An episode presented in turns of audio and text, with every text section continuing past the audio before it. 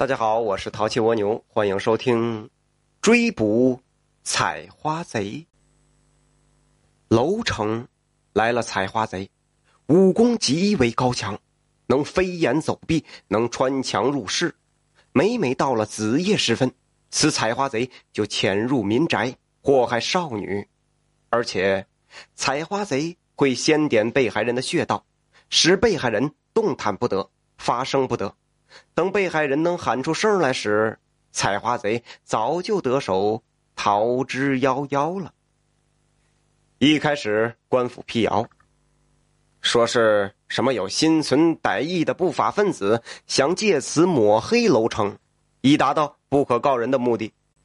然而，所谓的谣言非但没有因为官府的辟谣而有所减少，反而越传越烈，而且一个个消息。都言之凿凿。比如，翰林街赵员外家的二小姐被歹人调戏；牌楼街钱掌柜的大小姐被吓疯；梅园坊吴老爷家的小女儿被神秘人抓走了，又送回来。被害人还在增加，官府知道瞒是瞒不住了，只好无奈的承认，楼城出了采花贼。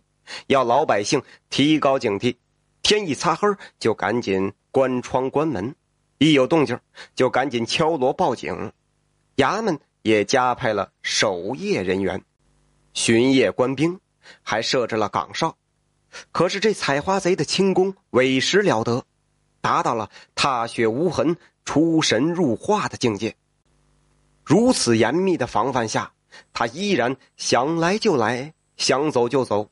简直是来无影去无踪，就算那些民宅加固了门窗，依然起不了任何作用，根本无法阻挡他潜入作案，防不胜防。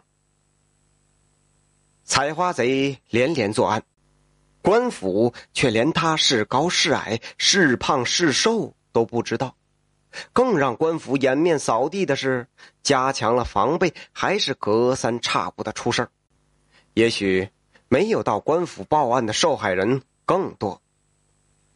楼城官府的贾师爷为了给县老爷分忧，遍访了受害人的家属，汇总了零零星星的信息，唯一描述的是黑衣黑影，武功了得。可就是这点信息还是模模糊糊，不得要领。不过县老爷却不紧不慢，他分析作案的人应该。不是外来者，这样一来就缩小了范围，而有这样武功的人，那楼城不会超过三个，就算是江湖上也是寥寥数可。官府召集楼城所有的武馆、镖行以及各权派的掌门人去询问，平时各门派谁也不服谁，那都认为自己是天下第一，但是这次。都老老实实的承认了自己的门派没有如此了得的功夫，说这起案件与他们无关。贾师爷转而让来人提供信息，在楼城谁最有可能？这招一出，怀疑的目标指向了燕山派的大师兄燕山，二师兄岩石。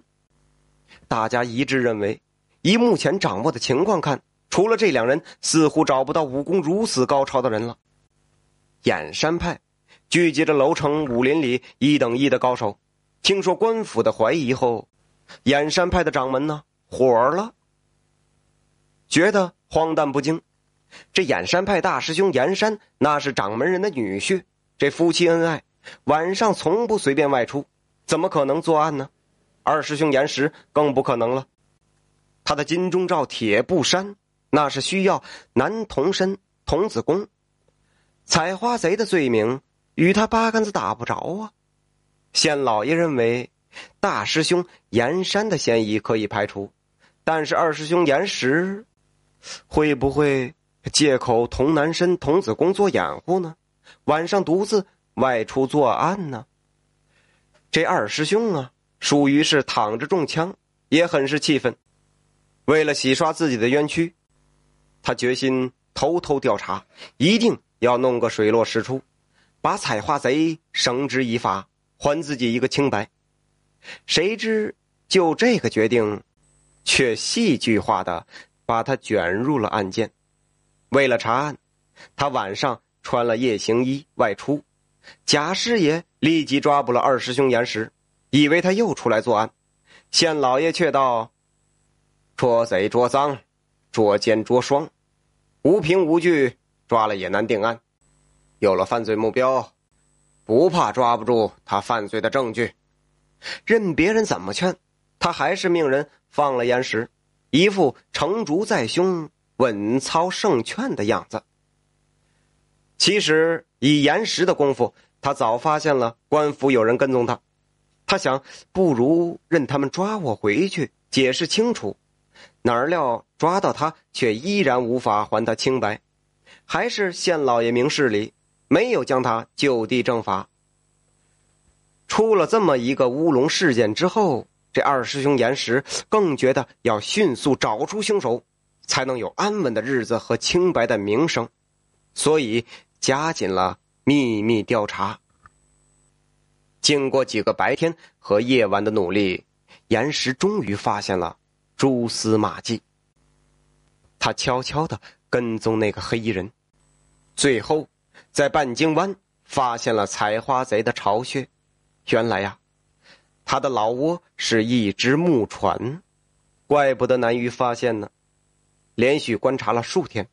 严石断定，那个采花贼应该是以练邪功为由，逢双日便出门作案。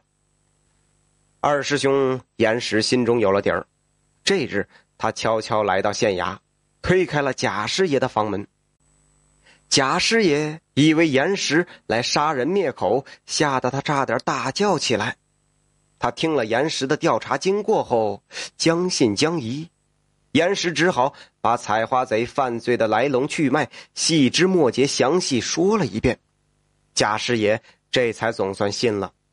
严石说：“呀，你赶快报告给县老爷，速速去半京，速速派兵去半京湾围捕采花贼。”严石又回去叫上了掌门人与大师兄严山同去围捕采花贼，以助官府一臂之力。半京湾。是个突出于水面的地方，较为偏僻。如果那木船驶入芦苇荡，可就不好找了。不过这回县太爷并不着急，他明白官府那几个衙役半吊子功夫绝不是采花贼的对手。但是他故意把掩山派列为嫌疑对象，正是因为他知道，如此一来，他们断不会。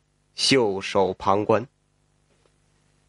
这采花贼的功夫果然了得，官府的衙役一靠近木船，他就察觉了，一个鲤鱼打挺跳上了甲板，岩石一甩手就将火把扔到了船上，木船着火，很快就烧了起来。采花贼被迫跳到岸上，一到岸上就被众衙役团团围住。常言道：“好汉难敌四拳。”再说他做贼心虚，无心恋战，在燕山派掌门人大师兄燕山、二师兄岩石的夹击下，十几个回合下来，他就败下了阵。